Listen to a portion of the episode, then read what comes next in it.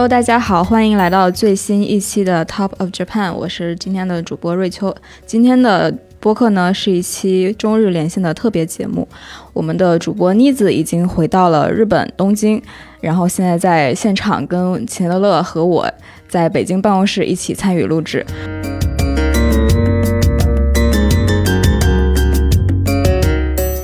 因为之前我们曾经聊到过买手店这个话题，然后也是我们，呃，从二零二零年开播之后第一期，就是数据表现非常好，并且喜提小宇宙。首页的一期节目，所以呢，这期节目我们也会继续延续买手店这个热门话题。我们在上一期其实也有聊到很多日本的很有特色的买手店，然后在上一期节目里面也给大家挖了一些坑。虽然每个店都没有特别展开，但其实给大家种了很多草。所以今天的这期节目呢，我们就打算在呃继续给大家把这个草展开讲一讲，展开种一种。所以今天我们。呃，选择了一个就是日本买手店里面最有特色的一个品牌 Beams 旗下的 Beams Japan 来给大家就是展开一场中日特别连线的录制。我们主播妮子呢，已现在已经回到了东京，就请妮子先来为我们讲讲，就是回去时隔多年，应该算多年吧，就是回到日本是什么样的感受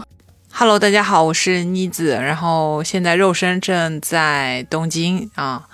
呃，然后之前已经去了七天的这个北海道，嗯，回到了东京，然后选了一天周末去逛街，对，先度假，因为正好凑上了，就先度假，而且是冬天嘛，其实也是我第一次去北海道，但是北海道的事情可以留一留，以后再聊。啊，挖个坑啊，挖个坑。哦，先嗯。对，挖了也不一定填嘛，是不是？也要看大家有没有兴趣 啊。但是呢，就是我正好回来的，回到东京的时候是一个周末，然后我就选了周末去逛街。真的，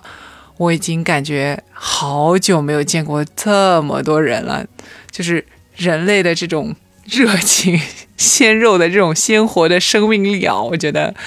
啊，老倪已经很久没有感受过了。嗯，然后我去了，呃，一口气去了这个涉谷最热闹的街头，跟新宿最热闹的街头啊，全是年轻人。然后呢，有也非常的吵闹啊，就是你们开头可能会听到的那一段声音，就是我在涉谷街头录制的。呃，有交通警察，然后也有那种呃路边呃开过去会很吵闹的那种广告车。还有各种人聊天的那种声音啊，对，然后让大家能够隔着这个耳机感受一下 日本的这个人潮涌动的热情啊，嗯，基本上有三年左右没有回到日本了，嗯，我本来觉得，因为我之前有过一次七年没有到过日本的经历啊。但是那七年中间，我觉得日本变化真的没有很大。但是这三年竟然出乎意料的让我觉得有很多新的东西，包括新的百货公司，嗯，或者甚至说一种新的百货公司的售卖的方式吧，嗯。然后日本的这个手机 app app 的这种应用也更多了，嗯，电子货币的支付也更发达了。嗯，外卖，然后叫车这种服务都更好了。之前其实还是觉得有点落后的。如果来过的朋友还会发现日本这个现金结算的比例很高，对。但这次都有很大的变化。嗯，也可能是因为我自己对他的期待不一样吧。反正这次就觉得，哟，又看到了更多的潮人啊，然后年轻人的这个生活状态都还不错。嗯，然后也更多的欧美游客，就以前可能是，呃，还是国人游客更占大比例，但这次会看到很多这个呃外国人吧，就是白人啊、黑人啊都有的那个不一样的这个场景，然后他们也都在药妆店里面爆买，这个场景真的很好玩。就说到说到回日本，钱德勒当然是最期待回到他的老家涩谷。哎呀，对呀，刚才妮子说潮流人士说到涩谷，而且他很坏，他昨天还给我发了一个那个短视频，就是他他拍了一小视频跟我说说你家，然后给我拍了，应该是在公交车上嘛，过这个涩谷这个呃十字路口还是什么的。对，哎呀，你看果然是你家，一一眼就认出来是你家门口的十字路口。对啊，那铁路桥下面嘛，再往前走就是那大十字路口了。哎呦，反正吧，总之吧，总之吧，我们今天还是要聊 Beams，因为呃，涩谷之所以是我家，其实也是因为 Beams 西不亚门那家店，那是我最早把它定为我家的一个原因啊。就是呃，可能有新听众啊，那那个我家是要加双引号的，就是我热爱那个地方，我热爱那个地方。呃，我我们说说 Beams 嘛，因为因为其实呃说到潮流文化，Beams 对日本的潮流，甚至呃亚洲的潮流文化有很直白的、很直接的影响。呃，我自己是认为 Beams 是日本影响力最大的买手店。那我们不去客观的评价它是不是啊，但是在我心里它就是。然后，但是它确实是举足轻重的，因为很多设计师其实会以进驻 Beams 为很大的一个荣耀，因为他们不只是去卖一些大牌，他们也会去支持很多独立的设计师。这个我们在之前的节目里。呃，反复提到我，呃，大家如果感兴趣的话，可以去听我们第四期的节目，就是日本买手店是宝藏那一期，Beams 在其中占了很大的一个比重。对，然后 Beams 我我觉得还是要简单先介绍一下哈，因为我们今天主要聊 Beams Japan，但是 Beams 作为 Beams Japan 的母品牌，呃，它本身呃其实会有更大的一个影响力。然后 Beams Japan 毕竟是相对年轻的一个品牌，呃，Beams 是创立于一九七六年，昭和五十一年，然后当时它是主要是在做美国文化的一些传播，去把常春藤的一些相关的。呃，时装啊，然后生活方式去传递给日本的年轻人。但是从零零年开始，Beams 就从原来的可能是一个这种百货商店的这种方式，变成了一个买手的方式。然后从零四年就做的更直白一些，就是他们采用了一种呃理念，叫做单店运营管理制这种一个理念。是这是什么意思呢？就是每一个店的产品都是由一个主操盘的买手去亲自的购买和研发，就是店跟人之间的呃。研发的和采买的逻辑是不一样的，每个店是有一个主操盘手去买，然后给了这个主买手给一个相当大的一个发挥的权限，它最终带来的就是你看到 Beams 每个店每个店之间的差异是相对比较大的。刚才我一直点的那个 Beams 西布亚门，就是在在 Beams 在涩谷的这个地方的那个那家男装的店，呃，是我最喜欢的。我其他店我也都逛过，但是我大部分的消费是在那家店完成的，就是那家店的选品非常非常的呃跟我搭。但是他其实做这种方式最主要的原因是因为他认为每个店所在的这个地址和每个店所在的这个呃群体附近的群体，它的喜爱度可能对不同的商品的喜爱度是不一样的，所以他去做了一个这样的方式，然后这也是奠定了 Beams。你感觉它非常有个性，或者整个店逛起来非常爽，因为很多的可能品牌，呃，如果它是一个连锁店，你逛每家店可能会差不多，选品差不多，卖的东西差不多，但是 Beams 基本上能做到每家店逛起来，呃，它的陈列、它的选品会有蛮大的一个差异感。我觉得这是 Beams 最在我心里最有魅力的一个地方。呃，是的，我自己的话，其实最喜欢的 Beams 女生的这个买的最多的是在大阪，就大阪车站梅田车站的楼上的这一间 Beams。它特别大，而且女装真的很好逛啊！我一直觉得日本就是男装真的很优秀啊。男生这个喜欢买衣服的话，在日本真的是老鼠跌进米缸。但是女装的话，嗯，更多的相比起京都的 Beams，我可能还是在大阪会买的更多。这也比较推荐我们的女性用户可以去，呃，如果到大阪的话，可以去他们呃大阪梅田站的这个 Beams 逛逛。嗯，真的是每家店都不一样。所以看到就要买哦。对你说的这个是我是我想说的，就是我们家的 Beams 产品基本上都是男装，哦，我跟我老婆都会去买男装的商品，因为我们俩就是身高也差不多，所以基本上就是我们俩能混穿，就相当于我们买的时候，我们就是说会跟自己说，你看这一件，嗯，买了咱俩都能穿，相当于半价，嗯，也是一种心理安慰，对，反正就是有的有的，我也会这样，对吧？对吧？对。那其实。嗯，日本的这种消费的变化，就是其实从我来日本算定居的那个开始，就已经明显的感觉到它的变化了，而不是说近三年。近三年是一种扩大式的，我就感觉到东京的很多老牌的百货公司都往我我一直说我京都最喜欢的那个百货公司叫 B A L 那个 BAL，以及有一家叫做这个富基大马路，就是啊藤井大丸这两家买手型的百货公司，呃。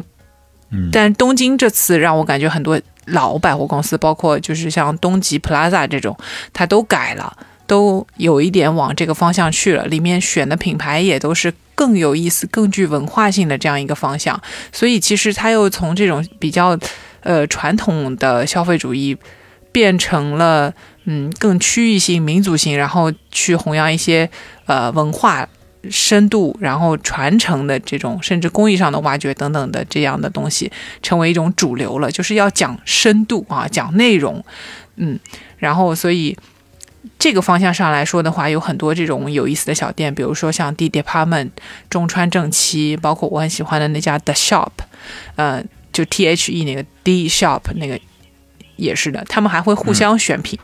嗯，就是 D Shop 里面也会卖到中川正七的东西，因为中川正七是一家算是老店新样貌吧，也不能算很新啊，就他一直有他坚持的自己的商品，然后他还选品，啊、然后他自己的商品又会被别人选，总之我觉得他们像一个神秘的这种日本文化宣传组织一样，呃，大家会互相欣赏吧，可能是一类人啊，所以呢。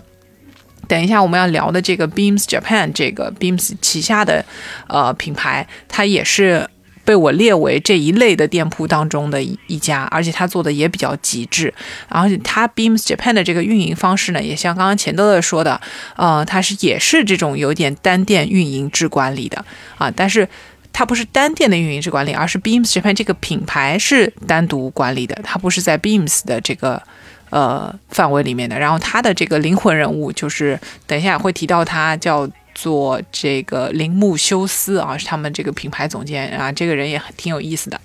嗯，那么这个是我觉得现在日本这边呃买东西出门逛。呃，他也要解决这个逻辑，就是当你都可以在线上解决的时候，我为什么要出门？他用了这样一个方式来回答这个问题，就所以就想要详细的跟大家介绍一下这个 Beams Japan 它到底是怎么做的，怎么把人吸引到线下，然后去逛，然后还觉得它很棒，去传播它，还消费这样子。嗯，那么这个 Beams Japan 这个品牌是在 Beams 成立的四十周年的时候被发起的，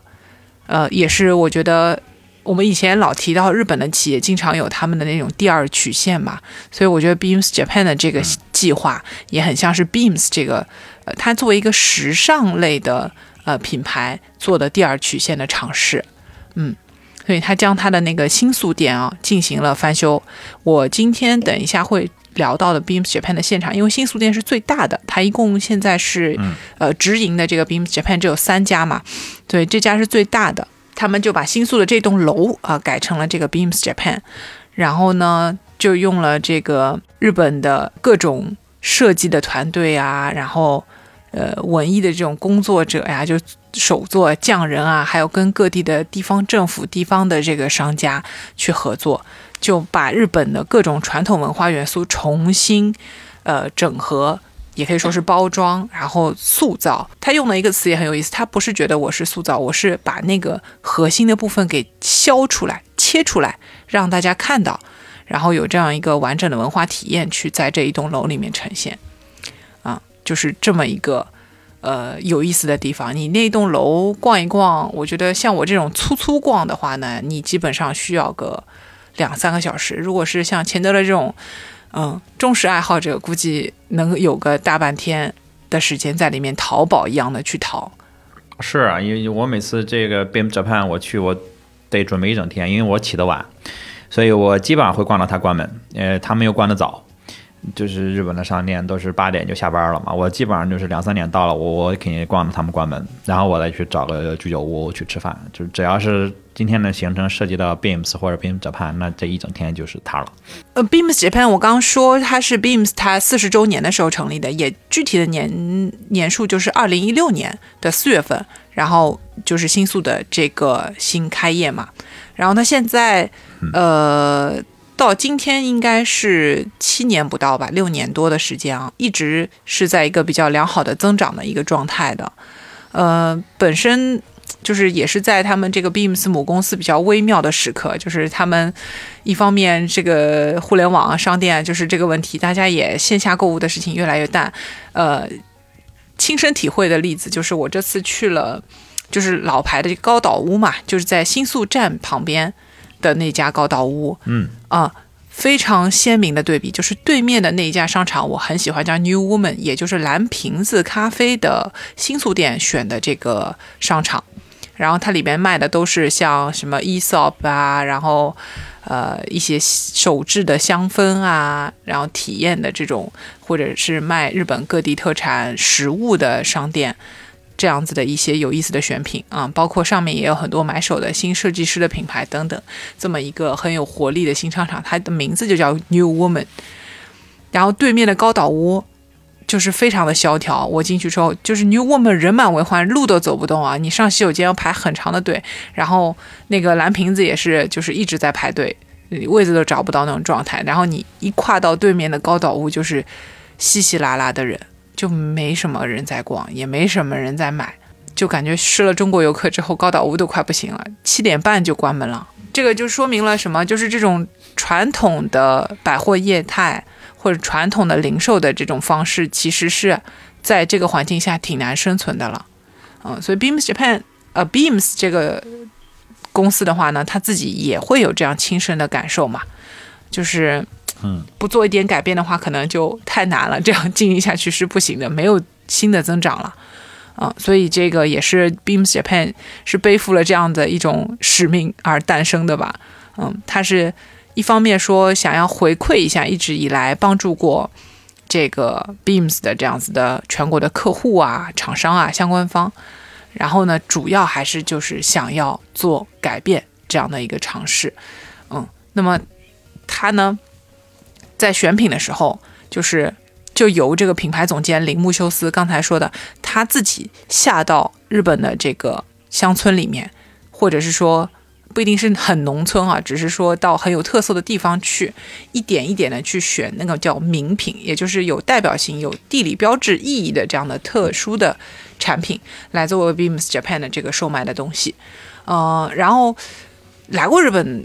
其他地方去旅行的小伙伴应该也会有这种感觉，就别看日本是小，它一共那么一点点地方，那它不是战国的时候都分成了六十六个这个弹丸治国内的弹丸国嘛，就还有很多的小国，那每个地方的人其实还是挺有这个地域自豪感的，会把自己的这个传统，把它找到它最有独特性的方面，然后把这种独特性挖掘出来，去告诉。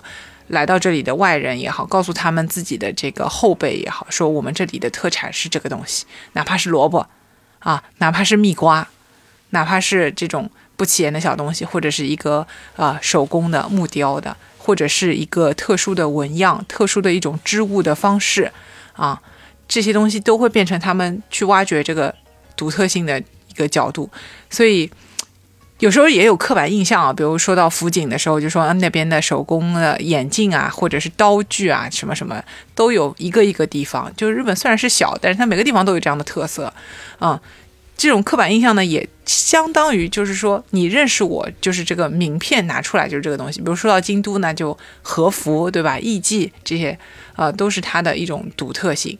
啊。所以，我我是很容易被这种手工东西吸引的。所以我觉得，呃。你每个地方的这个东西拿出来的时候，它就有自己的那个独特魅力在那里。那么，这个 Beams Japan 它就是去把这个东西通通拿到他的店里面去展示，在这里面去挖掘最有代表性的，然后来跟他去合作。所以，他每一件选品的背后就需要的那个故事性是很强的，文化性是很强的。他一定会让这个东西有噱头。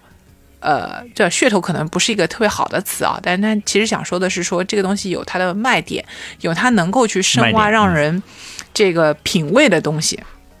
对，所以它每一件这个陈列的东西，它都是有故事的，然后它产地的历史啊、文化这样的东西。所以我觉得，呃，他的那个店铺里面陈列也是这样的，我他有这个故事，他就要讲出来嘛。他不仅做了视频，然后整个的这种策划，对吧？店内的陈列的话，就有点像一个格子铺，然后每一小格的话，里面就可以放单一的这样主题的一套东西啊，把它放得很好看。然后旁边还会有一块小牌子，呃，话不多的，我我数过，大概在两百个日语的这个字符以内啊，让你很快就能够读完。因为日语其实表达效率也不是很高嘛，哼。然后这个让你能够读完，是关于这个品牌的，或者关于这个地方，或者关于这个作者他的一个故事啊。然后你去这个店里面看的时候，哪怕不买，你可能对这些小的这个文化点有兴趣的话，也能够学到很多东西啊，去了解到，比如爱知县了，比如说呃长崎了，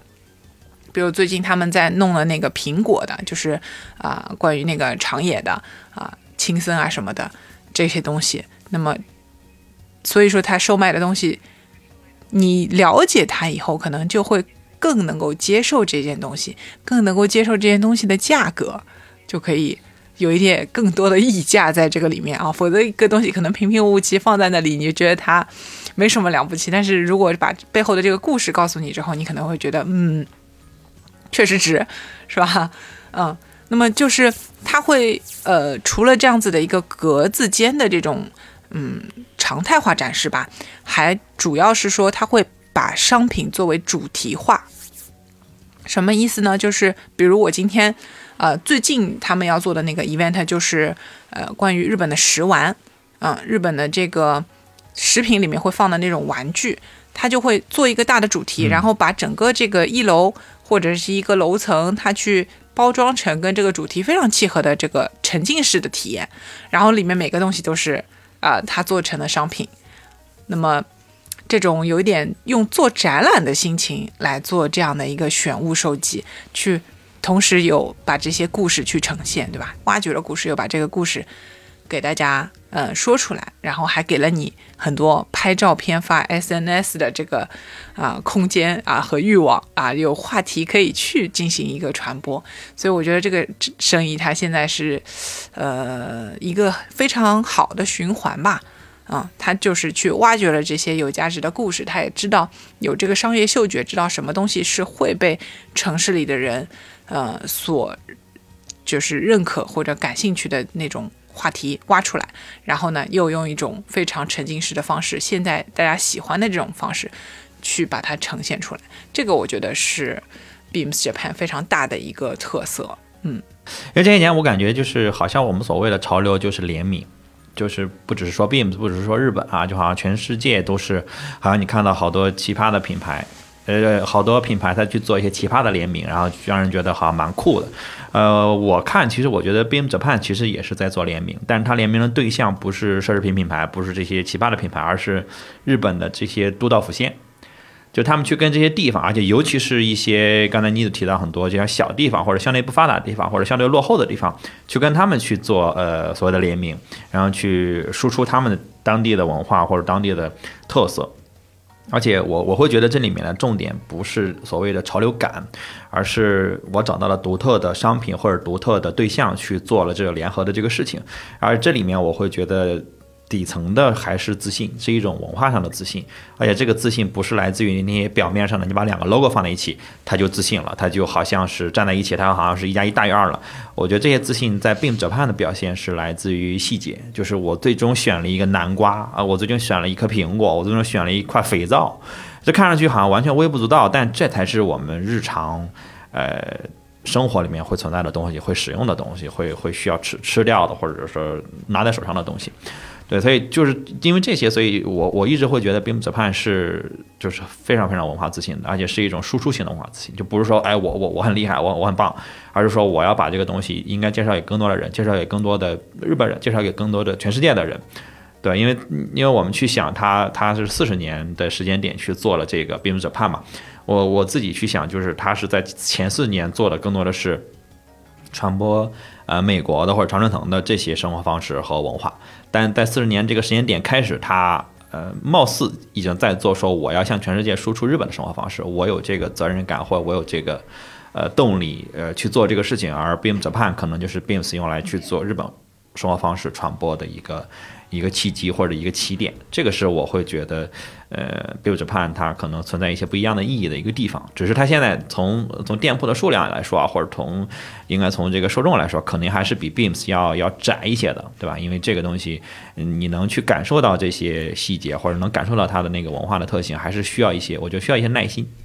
对，我觉得它这个这个店逛起来完全就是一个逛展览的一个心情，就是，并且它的这个。这个所谓的思路，其实也也其实跟策展的这个思路非常像。它的展览主题其实长期来看就是一个，呃，一个主题就是日本，或者说日本制造，或者是日本文化也好，日本的这种特色也好，它其实长期的一个核心的这个这个立足点，其实就是日本的这些有特色的东西。然后可能像一些比如比如这种 event，或者说定期这种常换常新的东西，只是也是一种季节性的，或者说周期。周期性的这种这种展览，其实也是跟展览的思路非常非常的像。然后在不同的时期可能传递给大家不同的东西，但实际上它的这个核心的立足点都是一致的，就是日本的文化的传播。嗯，对，但这些东西是可消费的。我在看 Beam Japan 的店和他们的网站的时候，我会觉得他们很杂志。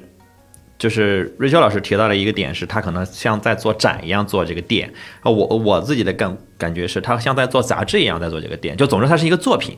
它它不像是一个就是零售商场。对对，它不像一个零售商场，因为因为我会觉得 Beam Japan 就非常的 monoco，。呃，我不知道我们听众有多少对 monoco 比较熟哈，就是。并不是判，在我看来就是日本版的 Monaco，呃啊，尤其是你去他们的官网，你会发现他们就是简直就是 Monaco Japan，就连他们那个插画的风格或者整个的排版的方式都非常的 Monaco。呃，当然 Monaco 本身也受日本文化影响很大，就是 Monaco 的主编也是一个狂热的日本文化爱好者，他也是常年就是很多时候生活在日本。呃，但是我我会感觉并不是判很很作品感，就是他在很认真的去做一个完整的东西，就这个是我觉得他不太一样的，跟其他的店铺。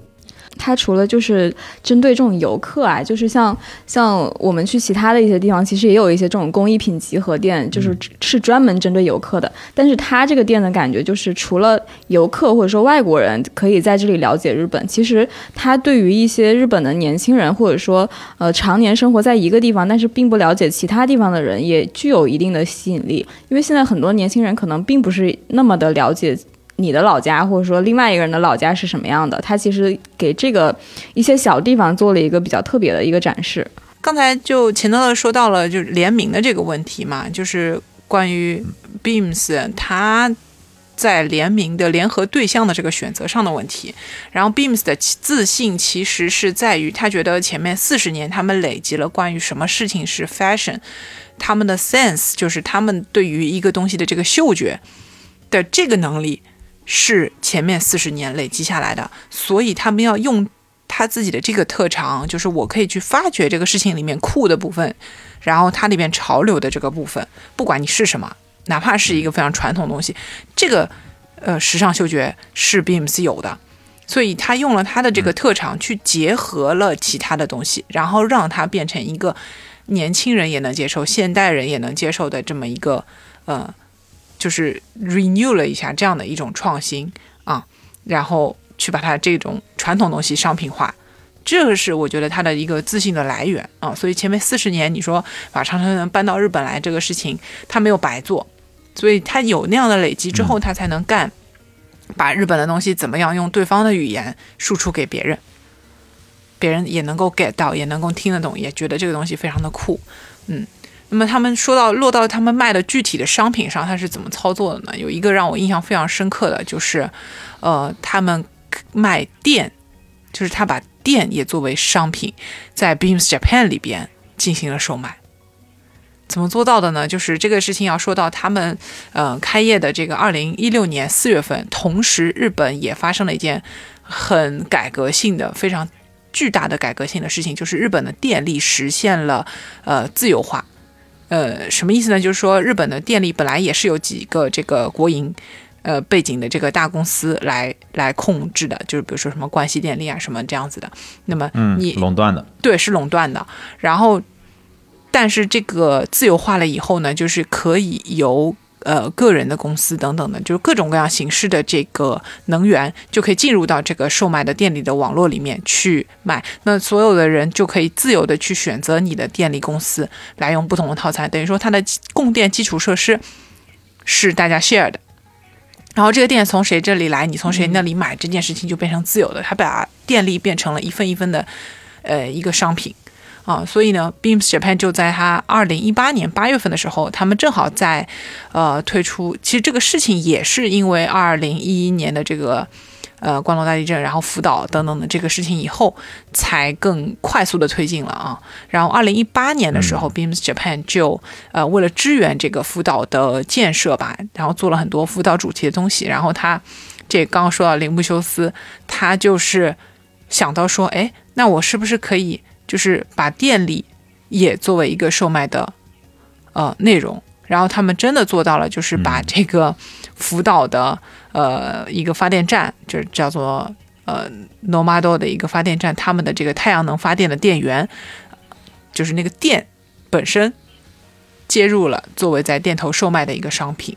啊，这个让我也印象很深刻，就是 Beams Japan 什么都能卖啊，真的是，嗯，那店也可以在这个柜台销售啊。他们另外一个比较常青的产品就是一块那个牛乳肥皂啊，然后他们就说在卖这个肥皂的时候的设想就是这样的，他说我卖肥皂啊，肯定。不是只卖肥皂而已，我卖的、我销售的其实是其他前汤的商品，因为这个肥皂它是在，呃，日本。用的用途最广泛的一个想法是不是在家里用的，而是说在你去公共浴室前汤这个洗澡的时候，门口就可以很方便的买到肥皂和这个一次性用的这个毛巾，然后这个前汤的毛巾上面一般还会印有他们前汤的这个 logo，你都可以把它做成纪念的。日本这个泡汤文化因为很盛行嘛，你可以就是做甩手掌柜，啥也不带就到那个前汤里边去，然后门口就买块肥皂，然后买块毛巾就可以泡汤了。所以这个东西是呃。也算是一种传统的文化啊，所以他就觉得说，我如果卖肥皂的话，我不是光光为了卖肥皂，而是说让我们一起传播公共浴室的文化吧，也是浅汤文化吧，这样子，然后跟浅汤一起去联合，并且展开他们呃做这个肥皂的企划的时候，还会到呃东京的一个钱汤，然后把它也布置成为一个很潮的 Beams 的这个呃售卖的现场，就是像做展一样去做这个事情，只搞一个这样的。event 出来，活动出来，嗯，然后你看，嗯，他就觉得说你是对钱汤的这个文化感兴趣，你才会第一次去使用这个产品啊，所以你对这个事情为愿意花钱，是因为你对这个事情整个感兴趣，而不是说你需要一块肥皂。所以澡堂子的文化往深了去挖掘，它就是一个。呃，社交的地方，除了沐浴之外啊，它还是一个社区的枢纽。你这一块地方，大家会去泡这个澡堂子。然后这种情况下面来说，他就觉得说，哎，我还可以在这里周围去进行一个那种盖章巡礼，然后在附近不不错的这种居酒屋可以停下来去喝喝啤酒等等的，这些都是他们的这个呃品牌的这个总监他在说，他要卖。肥皂这件事情的时候的一个初期的设想，所以我觉得这个是走得很远的，然后他就通过一块肥皂，相当于说振兴了这个地方的一个呃钱汤，然后又进而的扩大了周围的这个振兴的这个影响的范围，然后结果是以前不去公共浴室的人，现在都要去公共浴室了，就是年轻人也会走进公共浴室了，因为他不觉得这是一个老旧的然后不好玩的地方，他去过之后觉得很棒啊，然后来连接这一切的这个。东西就是这块肥皂。嗯，我想我想说这块肥皂啊，因为，呃，这块肥皂就是就是奶牛乳皂嘛，然后就 Beams 有联名的，是是是橙色款，他们那个。这个包装上写的橙香，但是它这个品牌自己有自己的，呃，原始的产品是红色和蓝色盒的，呃，就是上面写着 cow，就是一画了一只奶牛，嗯，这个就是我现在在用的肥皂，我这个肥皂非常的好用，就是我已经不再用洗面奶，我也不用沐浴露了，我就用他们家的肥皂，然后，呃，红色款、蓝色款取向不太一样，一个会更清爽一点，一个会更滋润一点，我我个人会喜欢那个红色款，而且它很有意思啊，它虽然是看上去是颜色不一样，但实际上。克重也不一样，那个蓝色的是小一号的，红色的会大一点。呃，所以我我一直在用这个红色款，就是用了已经很多年了，非常好用。然后我去 Beams 也买过他们那个橙橙香的，那个橙色的我印象中是最小的，比那个蓝色还要再小一号。就前两天在群里我看还有朋友去晒说不知道是不是这个，然后只要上面写的是橙香的，那就是 Beams 联名的那一款。呃，我现在是一个就是肥皂人。呃，因为我我个人为什么喜欢用肥皂，是因为我不喜欢洗面奶和沐浴露洗完之后那个滑腻腻的感觉，就是你不管怎么擦，不管怎么冲，它都是滑腻腻的，那个滑腻就会让我感觉没洗干净。对，所以我是一直是一个这个，在发现这个肥皂之前，你知道我上大学时候背包客，我会包里一直带一块那个上海硫磺皂，哇洗的更干净。但是，感觉你的皮不是一般的厚啊。它特别干，就是干到就是说能掉渣儿。但是我现在使这个这个牛乳皂就觉得挺好的，反正洗完，而且它还香香的，它不是那种艳香，呃，比化王香要淡很多。但是它洗完会让人有一种很舒服的感觉，而且不贵，大家大家在淘宝就能买到，就它应该是有天猫旗舰店的，就五六块钱，反正十块钱以内一块，你这一块能用很久。而且它重点是你在出去旅行的时候，你再也不用去分装那些东西了，你只需要带上一块肥皂。啊，装在一个保鲜袋里，特别好啊，就是种草种草。对，然后呃，刚才说到那个澡堂文化，我们之前做过一期呃温泉的节目，嗯，应该是我们的第九期节目，大家感兴趣可以往前翻一翻，那一期聊了更多的日本人洗澡的呃话题。但是这个钱汤和温泉还是有点事儿啊。不一样啊、对，因为温泉会告诉你基本上不接待身上有纹身的，但是钱汤就不一定了，因为它真的是社区接待有纹身的，你真的可以在钱汤里面碰到纹身大哥，尤其男生这边应该是这种体验的机会会更多。你看到那个大花臂女生的概率毕竟是少的，但是男生，我是听过朋友说，啊、在误入这种澡堂子，然后被人家注视，因为人家那边就像在开会一样，然后他一个人进去，呃默默的拿了盆遮着坐下了，嗯。就是也是很有意思的一种体验，所以就是它非常的 local 啊，这跟这个肥皂一样，就是嗯很便宜，就是入浴接地气。对，入浴的料一般也就是有一百多日元的到三百日元左右，不会很贵的。嗯，一瓶水的价格。对，一瓶水的价格，然后去泡个澡那样子。嗯，所以这个刚刚也说到了，这个老提到这个人名字就是铃木修斯啊，他有说到过一个，呃，我觉得非常有意思的观点，就是他在给 Beams Japan 选品的时候呢，他的出发点是觉得现代人啊，基本上不想拥有东西。什么意思呢？就是日本它情况更极端一些，就是你工作用的电脑，我其实在国内也是嘛，你工作用的电脑、呃手机这些都是公司提供的，如果你不是自己就是给自己打工的话，嗯，看书呢，你可以去书店，可以去公共图书馆，这些都不要钱。然后汽车呢，也可以是租的，因为日本这边，呃，你要搞定一个车位其实很贵，养一台车的成本真的很高，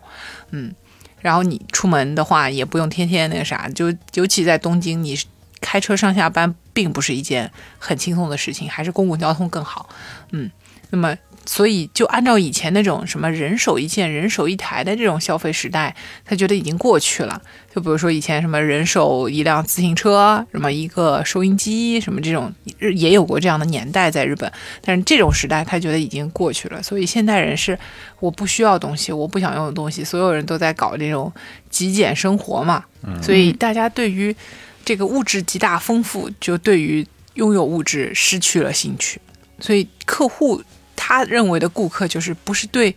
对不是东西的东西而感到满意，就是他怎么能够让这个顾客对不是东西的东西而感到满意？这个说起来说是第第三产业或者服务业也不尽然啊，只是说他卖的东西不只是这个东西本身，所以他要卖这种非传统的东西，结果又用了一种最传统的方式，就是做回传统，做日本特色。但是他要卖的并不是这个产品本身，而是整个故事。这是非常有先见的一个和就是开拓尝试性的事情，而且这么想了以后，他还能够把它嗯非常好的具体化实现出来。这个是我觉得 Beams 落 Japan 地了非常牛的事儿。对，嗯、一般的这种零售，他就说到了，平时吸引客户增长这种这种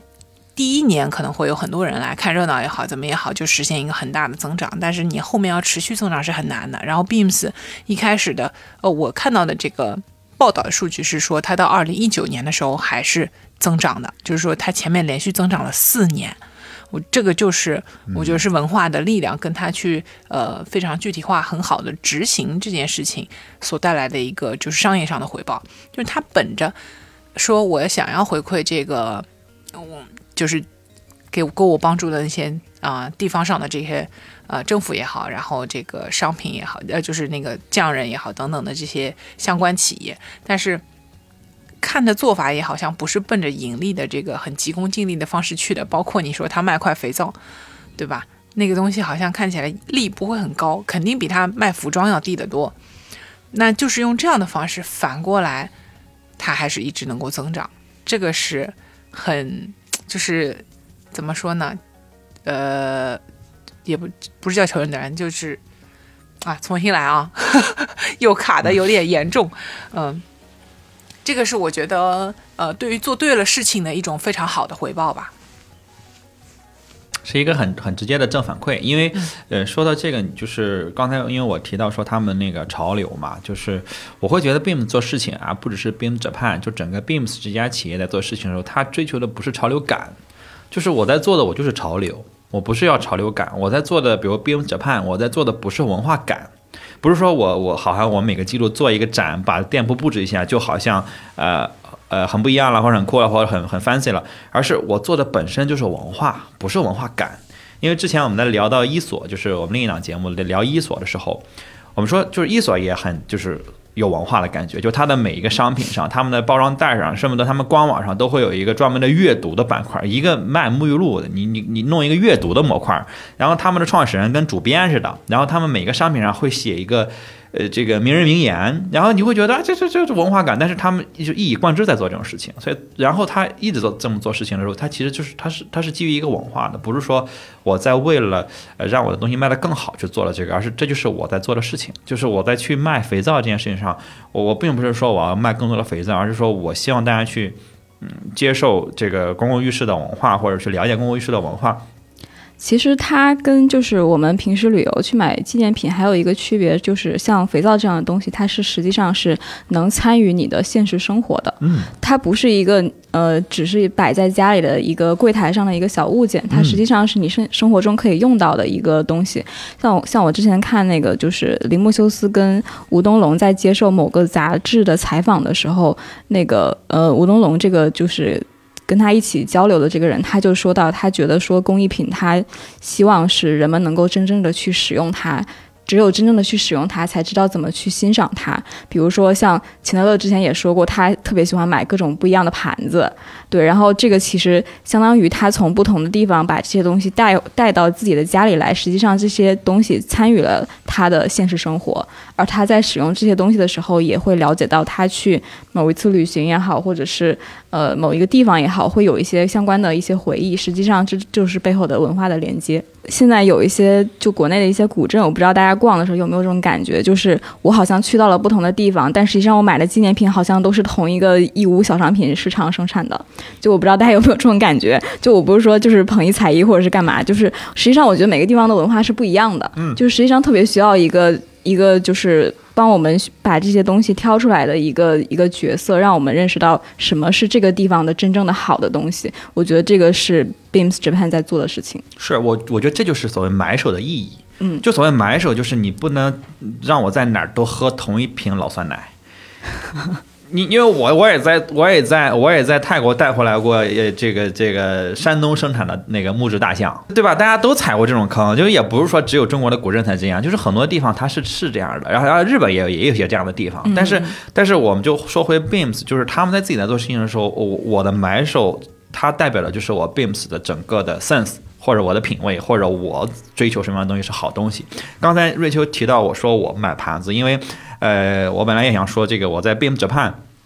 餐具，我我忘记三层还是四层，它有一整层都是家居和餐具，然后呃，他们那儿放的每一个盘子、碗、呃杯子都不一样，然后你看上去会觉得很土，就是因为它都是那种看上去就是歪七扭八的盘，就是那个那些图案什么的也并并不是那种非常 fancy、非常对称的，非常就是怎么着，你拿起来就觉得嗯土土的。呃，但是反正我跟我老婆我们去的时候，我们几乎在那一层会把每一个物件都拿起来看，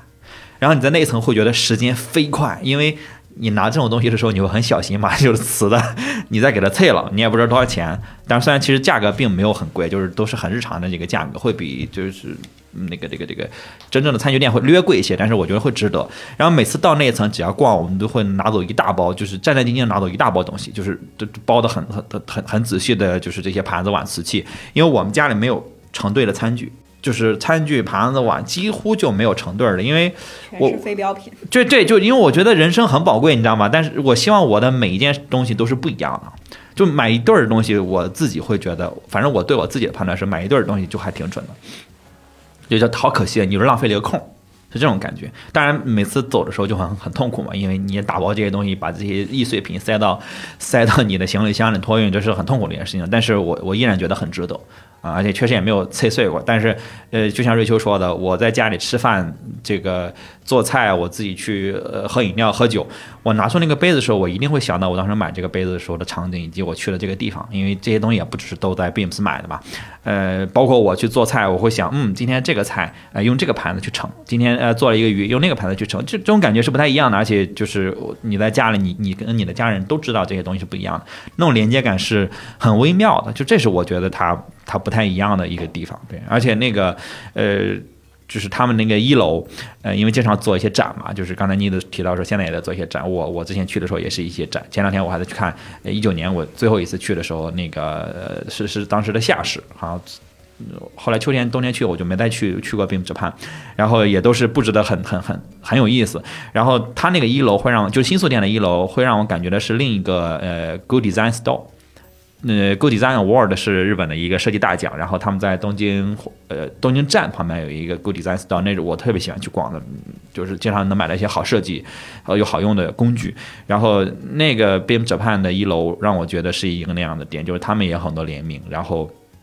呃那个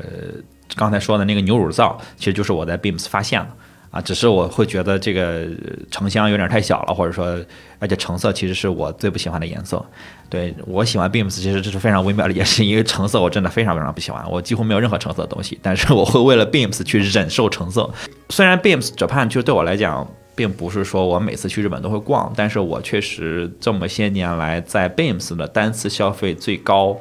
应该就是在。就是新宿那家 Beams Japan，就是因为在那儿买过一些像这种家具，然后正装，然后有一次去买伴手礼，买了好多人的伴手礼，呃，在那家店买，然后所以印象是非常非常深的。因为呃，我就在日本买正装的机会不是很多啊，当时也是逛了很多，因为当时要的比较急，来不及去做全定制，我只有两周的时间在日本等，所以我只能去买一个这这个就半成品。呃的正装，然后当时逛到这家店是很意外，因为没有准备去去去买，然后去网上逛逛逛，发现哎顶楼呃应该有不止一层都是男装，然后有一层是完全就是正装。呃，款式什么的都各种款式都很全，然后，呃，他当时应该是呃就是快关快关门了，然后我去到的时候就剩了一个店员在那一层去守着，呃，聊了几句之后，发现那个店员是非常的品味非常好，然后，呃，我就试着说，我其实我本身也有正装的需求，然后我不知道我我嗯有没有适合我的，当时我完全没有抱任何的期望，然后他就。很快的，从很多个角落，咔咔咔，拽出了好多身，然后呃，这个那个衣服搭哪一件衬衣，搭哪件那个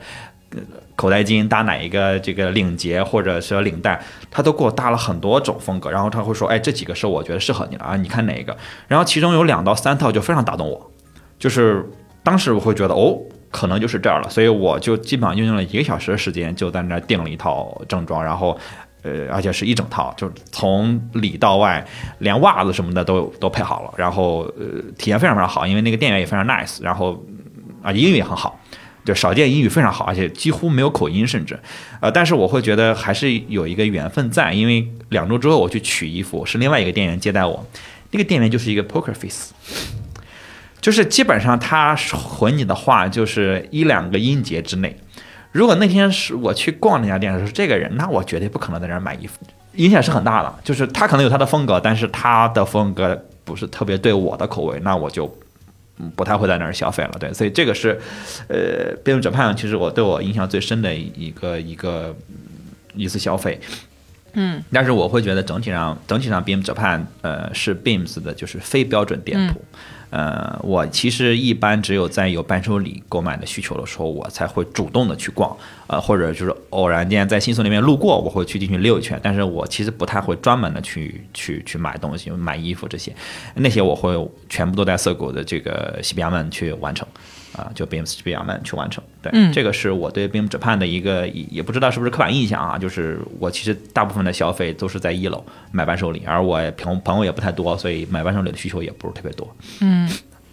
补完一下钱德勒刚刚讲的他对这个新宿 Beams Japan 的印象啊，你你买衣服那个确实是在顶楼，但是很多人说这个你去查资料也会看到，说新宿 Beams Japan 是上下六层楼，就是从地下一层到上面五层，然后你去的这个顶楼是在七层，啊，这不是一个恐怖小说，就是就是你确实上到了七层。恐，怖小说，对，六层、七层两个是专门卖男装的，就是它不属于 Beams 嗯。Japan 这个品牌下面，它是 Beams 的这个 Man 的这个系列，所以你也是没，你还是忠贞不二的，你就在他们楼上的那两家专门卖男装的这个店里面逛到了你的西装，然后从五楼开始算是就是 Beams Japan 的这样一个范围，然后你说的陶器啊、卖餐具，然后这些东西的话都是在五楼。嗯，会有那种比较传统手工匠人的这种作品，甚至也会有比较厉害的这种收藏级别的呃作品，那种就比如一个木质的这个漆器的碗。基本上可以卖到你嗯几十万、啊，这样子的一个价格，也有就是我们用得起的日常的陶器，就是前头说的，可能比正常卖这种陶器的店略贵一点，但你要跟那些名作的这个价格来比的话，它还是可以日常使用的这么一个价格，然后也都很可爱，每个都不太一样，因为真的是手工的，这个也是他们追求的点。嗯，然后下到这个一层一层往下讲的话，就是四楼啊，是一个挺神奇的地方，它是就是东京呃 fashion 主题，内容呢就是潮到我是觉得会有一点亚文化的方向了啊，就是很混乱的这种东京的潮流文化集合的一个概念，嗯，然后将这种艺术家的个性的街头的这种嗯有混沌状态的艺术和物品就汇集在这个地方，然后也是用这种有点布展的性质的，然后蛮出人意料的是，就是里边有很多所谓的美好事物的这个日本流行文化啊，美好事物打引号的这个。比如说，就是我看到一个是泡汤系列啊，就是泡澡系列，是一个笔记本一样的，呃，小本子，大概二十页出头不到的一个小本子，用这种单线条的手绘的方式画了在泡温泉的少女啊，肯定是没穿衣服那种，然后在这个雾气腾腾的这个温泉里面做着各种各样比较夸张的啊诱人的姿势，像这种嗯类似的这种小东西、小物件很多，还有一些什么。啊、打马赛克的兔女郎跪姿 T 恤什么的啊，反正有很多让人会看到了之后，懂的人会觉得有点害羞或者会心一笑的这种商品，都都在这个四喜欢了楼的这个 东京主题里面。我觉得，与其是买这个传统伴手礼，如果有这种特别铁的朋友啊什么的，我觉得好玩，或者是有这方面的兴趣爱好的朋友呢，是可以跑到四楼看一看啊，有很多这个比较宅的也好，呃，就是我看到还有一块那个古早日陆冲板，是一个是一块非常窄的板，然后这块板要卖到。大概二十多万日元吧，反正也我觉得是这种收藏级别的，也很有意思，能淘就是非常有这种淘宝的心情啊，在里面去挖掘这种淘，呃。有趣的、有意思的小物件的这么一层楼啊，然后他说这个是我们东京特色，然后确实让我感觉到了东京挺热，嗯，然后三楼呢 是这个设计款的男装，这个就不是钱德勒说的那种正装的那个感觉了，而是比较嗯 fashion 的那种，嗯、设计的比较夸张的。但是男生的这个也挺有意思，因为我去的时候现在是冬天嘛，都以黑色调为主啊、你能想象这个东京街头的这种。潮人啊，穿个厚底鞋，然后呃一身黑，但是这个黑上面非常的复杂，有很多的呃铆钉啊、纽扣啊等等的这种各种这样的设计啊，然后可能剪裁也是指不规则的啊，非常大片啊，背在身上一件被子一样那种大的外套等等，还有就是呃会有那种大刺绣的棒球夹克。你想想，就是那个红色的、酱红色的、什么绿色的，上面纹个龙啊、虎啊那样的，就我觉得这个也是他把刻板印象做成了一种，呃，有一点点自嘲，又有一点点就是做到极致吧，或者是说他把这个也作为他传统的一部分，在这个里面去售卖啊，就觉得这个东西如果挂到大阪的这个动物园前的这个市场，就觉得嗯，应该是中国生产，或者是说这个东西是，呃，售价可能不会太高，但是挂在 Beams 里面的时候，就变成了一种文化标志啊，这也是我觉得 Beams 比较厉害的点啊，嗯。那么到二楼的话呢，是女生的这种比较呃前卫一些的服装，那色彩上来说会柔和很多啊。冬天嘛，也会有很多这种毛衣啊、织物啊，然后比较卡哇伊或者酷飒的都有啊，也是可以逛逛。但是我我我觉得日常穿着的话，可能呃普通人还是我刚刚说的 Beams 在大阪的那个店可能会更合适啊。就所以其实衣服这块我也没有大逛。然后就到一楼这个，呃，展展示的这个主要空间，就是我说的有点像格子间一样的。那么他们现在目前不是有三家店铺吗？一家是这个新宿店，然后还有涩谷店，以及京都新开的那个新风馆，是在二零年的时候开的，也没有很新了啊。二零年时候开的这个新风馆里面的 Beams Japan，那这种就是单店，就像是只把 Beams Japan 新宿一楼拿出来展示的这个状态。然后就大大量的这种联名，呃，或者是说 Beams 找他们定制啊做的这个来自于日本各地的这个小小的商品，嗯，我自己这次就买了一个，呃，把汽水这种玻璃瓶汽水打开以后又可以封回去用的这个盖子，如果你喝不完，它还能够把它盖上，然后保持它里面的气不要散得太快。啊，这样的一个小小盖子，我觉得很有用啊，很好玩，嗯，然后也不贵的，大概最后人民币五十块钱不到吧，然后你可以反复去使用它，嗯。然后呢，这个一楼的特色，现在当季的是在卖食玩主题，就是食玩，就是我们以前比如像奇多什么那种，呃，零食里面会放一个小玩具嘛。啊，就是里面就可以收集的那种小玩具。小时候大家有没有玩过那种什么风火轮啊？这种啊，暴露一下年龄啊。就是你在那个食品里面会去收集的那个景品，就是像抽奖或者 bonus 一样的这个东西，或者是集卡啊这种概念。所以它就是怀念以前的这种食品里面的玩具。它把食品去掉了啊，只卖那个玩具。然后就是联名了很多的这个呃，跟万代嘛，万代他们。做了很多有出名的这种啊食玩的内容，所以就是跟万代去合作设计了专门的可以给你收集的这种感觉。然后它的布展的那个方式就是像一个收集癖的宅男的家吧。哦，这么说宅男是有一点刻板印象啊，就是呃有有收集欲望的这个把小时候的这种东西收得很全的达人的这样一个卧室的感觉。你对宅男还有这个嗯保护保护保护就是嗯保护保护也不是保护啊，就是对吧？我们也有相当的尊重，我觉得很厉害，嗯，狗头狗头也觉得很厉害啊。然后呢，就这么一个空间，然后整套的整套的去卖这样的一个食玩啊，然后甚至还出了一些食玩的衣服啊，就是唤起大家的这种童年记忆。所以其实复古也是潮流啊，嗯的这么一个。呃，现在的一个售卖，然后 B 一层呢，就是呃非常有复古感的一个餐厅加酒吧的这么一个形式。不过我去的时候正好不是饭点，所以也没有去吃。呃，好像钱德勒说他之前也没有去吃过吧？我看这个地方，嗯，我没有去过，对，很遗憾，我一直没有去去成过。啊，对，其实就是不知道实际的质量。嗯嗯。对的，去的时候都不是饭点，所以这家店呢门头呢是非常引人注目的，挂了很多灯笼嘛，然后还到晚上还有彩色的晃来晃去，就是就是很有一种魔幻的呃这个新宿街头宫殿的这种感觉的。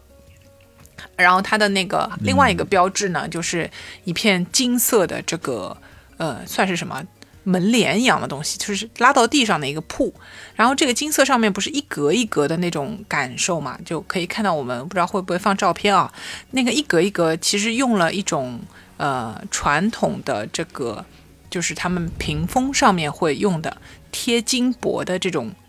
意象，就是它为什么会做成那那个金色的那个块布上面是一格一格的不一样。就是因为他们的那种老式的这个屏风绘画上面是会贴金箔的，金箔是打成这样一片一片，然后一点点贴上去，所以每一片都是会让你觉得有一个格子。所以他就用了这样的一个意象。然后这个东西又跟他店内我刚刚说的他那种格子铺的这个呈现形式有一个呼应啊，我觉得他就是在细节上相当的用心啊，嗯。然后这个就是新宿的这家 Beams 的一个大概的情况啦，啊，然后我自己去了之后呢，确实就像前面瑞秋说到的，哎，有一个很有意思的，我们觉得它是一个卖旅游纪念品的，就卖整个日本的旅游纪念品的地方，那它主要的应该是游客来撑，但是事实上我在周末的时候去到这个地方，发现不是的，甚至还碰到了一对日本老夫妻过来，就是专门来打卡。也不算猎奇，就是他肯定听说了这个地方，他专门来打卡来了解这个地方到底有什么。对，就是明显第一次来，而且是在哪里看到过这个消息，就跟我们一起坐电梯到了这个呃七楼，从上面一点一点慢慢的这样逛下来，然后看看这个 Beams Japan 到底有一些什么样的东西。所以呃，我在一楼和二楼这些卖服装的地方碰到的也都是呃日本的年轻人，就是。拿到看到这些食玩的时候，哎，他们也是那种很兴奋，然后那个马克杯上面的这个关于呃搞笑艺人啊什么的，就拿到了之后会笑啊，然后也会谈论啊这样子的。所以我觉得没有游没有游客之后的日本现场情况，就是说这些东西对于在京都生活的年轻人也都是很有吸引力的。这些内容本身是有活力的，有它的这个受众的啊，不只是针对游客而已。哦，本地人也不知道。这个是我对他一个，这个确实是，嗯，刻板印象给我给我给我改了，嗯，有一个有个新的对他的认识，所以他能够这样火，也是不只是游客而已啊。呃，我之前就是在日本逛百货公司的有一个呃体验或者观察，是像高岛屋这样的一个传统的百货公司啊，它里边会有一层或者有一个小的空间是用来专门做展览的。大家有碰到过吗？就是你免费的进去可以看到啊，一个画家的画作，然后或者是一个东西的这样展示。嗯，对，那个时候我已经觉得这个形式挺高级了。就是你把呃一个去看展的这个目的地，然后呃随时就能够逛到嘛，然后跟你就是去购物这个事情能够结合起来。然后 Beams Japan 干的事情就把这个事情更往前推了一步，他直接把售卖的商品本身就是内容。就已经做成了这样的展，那么这样子你的一个线下消费，它就变成一个非常的有吸引力的。然后，呃，我为什么一定要到现场来？因为这里有展呀，这里就是内容本身。然后你看完了之后，我们以前是看完展买周边，它不是的，你看展看的就是周边，就是嗯，就直接可以买，嗯，所以我觉得这个融合它是完全无缝了，把它捏到一起了。这是很厉害的一件事情，嗯，因为在线上买的东西，其实，呃，你可能会在意的是啊，它有没有用，它的价格怎么样，而且尤其是价格，我会觉得在线上买东西的时候，你对价格的敏感度尤其的高，就是你会看到哦，这个东西卖十五，哦，那十三块五，哦，十三块五，它其实其实就差了一块五，甚至恨不得就是你外卖的时候那个邮费都都就配送费都比不上，但是你会介意。你会觉得哎咯噔一下，但在线下的时候，你其实尤其是你你出国旅行，你你其实不太会在意这种这种差异，你肯定会去买那个你觉得更好的，或者是你觉得更喜欢的，对吧？就哪怕这两个东西可能是一样，但是哎，我更喜欢红色，所以我买这个红色，哪怕红色的可能贵了两百日元，那你会觉得哎，我就我我我应该买那个红的，因为你买了别的，你你买了一个不喜欢的颜色，买了一个橙色回来，你每次看到它，你就会觉得。咯噔一下就没有那么喜欢，但是在线上的时候，你其实会被价格这些东西去去去去去影响，对吧？这个是我我觉得本质上线上线下其实是有蛮大的差异的。对，我是觉得其实如果我们想要说一个，就像妮子开场的时候说说，靠，看好长时间没有看到这么些人了嘛？我觉得这种所谓的这种消费的繁荣也好，或者说生活的繁荣，或者这种生活的气息、消费的气息，其实还是在线下的，因为线上。呃，我觉得还是去买一些可能重复复购或者说高频的一些小东西。我确实没有必要去线下买卫生纸，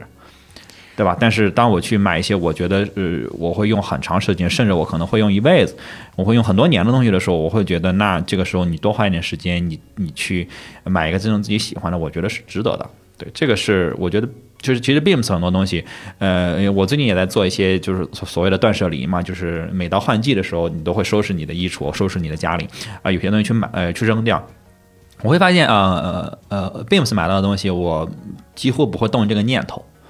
对，那我买的时候，我也会因为这个念头说，哦，我买东西不能扔的，就是我我会说啊，有些东西可能我没那么喜欢，比如说我不是一个什么样的，呃，比如说这个食玩的粉丝，我可能就不会买，哪怕它再好，但是因为我不是它的相关的文化的爱好者，那我就说我哦，我不想买，也买了最后它终究会是扔掉的，对吧？但是有些东西我买，比如说盘子碗，那我会想说，它首先它很难拿啊，但是搬家也很沉，但是你确定你要持有它很长一段时间嘛？那我会问自己，对这个其实我觉得也是一种呃消费上的克制。但是呃它的基于的点是因为我希望这个东西能给我的生活带来很长时间的一个正向的一个影响，所以我会去做这样的所谓的我觉得你呃是消费决策。典型的就是铃木修斯针对的这种叫做你不是对这个东西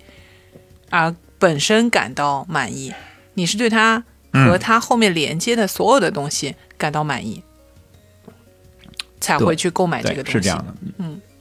对，而且这种连接会给我带来很长时间的正向的影响。嗯，我觉得因为你买一个东西说，哦，我买了一把剪刀，是五块钱你能买把剪刀，嗯，你你三块钱能买把剪刀，但是它是一个工具，然后它可能会很容易损坏或者 whatever。然后我比如我现在。家里的剪刀，我我我我忘记在哪儿买的了，应该也是在在旅行时候带回来的，可能当时花了我三五百块钱。我买的时候，我自己都会说，我有病吧？我买了这么，但是那个家剪刀真是太漂亮了，就是，但是我每次现在拿它去剪纸、剪东西的时候，我会觉得，嗯，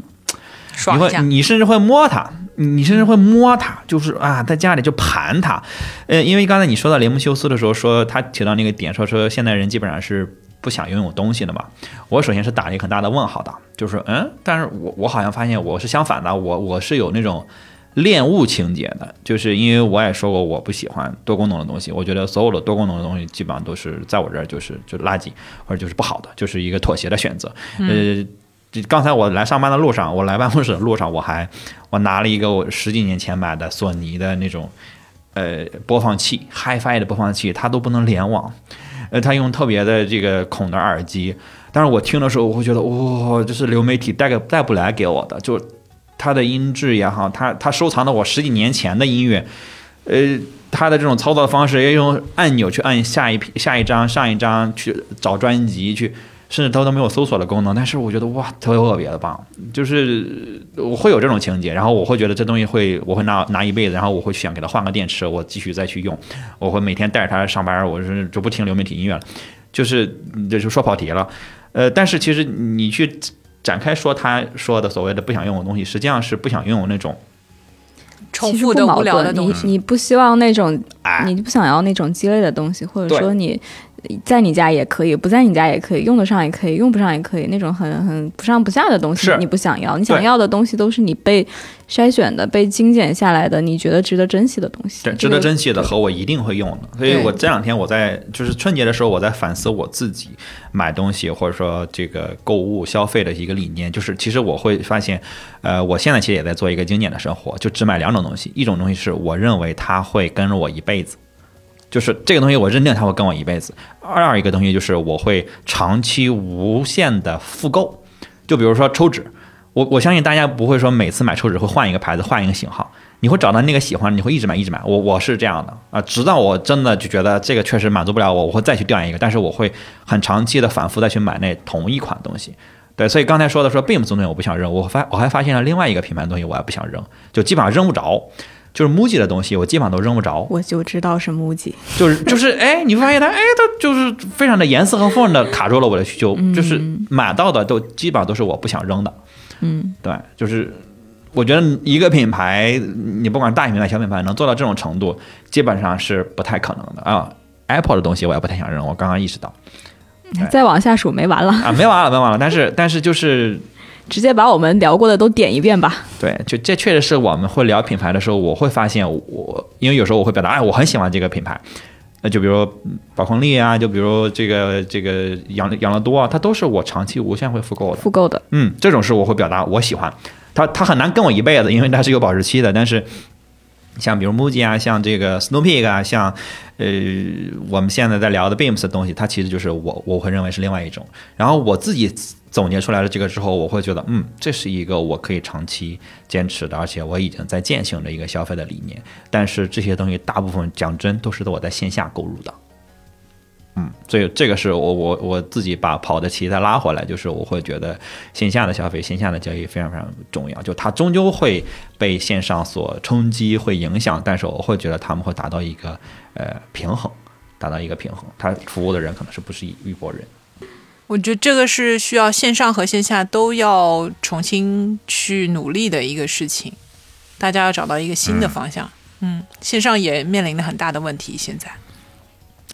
是的，都都是有，都是需要找到一个定位的。因为我也不是说完全否定线上，我会觉得它是各自的需求点是不一样的。我们去各自去在各自的渠道上去找最适合售卖或者最适合售卖的东西或者方式。我觉得这样的话，其实对消费者来讲，才是最好的这个收益。因为最终不管线上线下，你都是要服务消费者的吧？对对对，我觉得这是零售行业也很有意思的一个点，因为它是跟所有人日常生活都息息相关的。然后它也会有很多的挑战跟变化。那妮子，你是不是在呃 i m Japan 给我们买伴手礼来着？哎，是的呢，必须的，要带点礼物回来才显得我们懂礼貌嘛。嗯，但是具体是只有我跟瑞秋的，还是还是也有？我没有买你们两个的，只给听众买的。就今天这期节目就到这儿吧，行吧？就是也没想不想聊了。你们两个不是很快就会来日本吗？何必聊这一个小时？嗯嗯嗯，话是这么说没错，但是这样没礼貌。你的礼貌呢？我对对啊，我对我们听众有礼貌就行了。哎呀，对。嗯，妮子已经就是说，好好赶紧公布一下我们获得这个伴手礼懂礼貌的这个呃 互动话题，就是说大家有没有懂礼貌的买过什么日本的这个伴手礼？然后你会一直复购，或者说很喜欢的买到让你记忆犹新的啊伴手礼是什么？或者你收到过的伴手礼也可以，然后在评论区跟我们分享一下，我们会选出来三位送上我从日本新鲜带回来来。自 Beans Japan 的呃小小伴手礼是一个小书签啊，然后内容呢是一个随机的，嗯，哦，是一个是一个盲盒来的，是不是？对对，扭蛋嘛，嗯嗯嗯嗯，但是扭了没有蛋啊，我那个蛋壳带不回，蛋壳带不回来。我跟你说啊，你最好是有我跟瑞秋的，要不然的话，你送这三个可能就只能送出一个了。行，我就看看扭完了，我不满意的就先你们两个人，嗯，分一分，好了。嗯，行吧，反正就是呃，大家记得留言跟我们说说你这个有印象最深的这个伴手礼买过的或者收到过的，然后也可以加我们的听众群。对，可以添加蓝莓酱的微信 l m t e s t e r，备注我们的专属暗号 t o j，加入听友群，跟主播一起互动。好的，那么呃，拜拜！我会在日本再多逛几天，再回国的。嗯，那我们本期特别节目就到这里，拜拜，拜拜，等你的伴手礼啊，妮子，拜拜。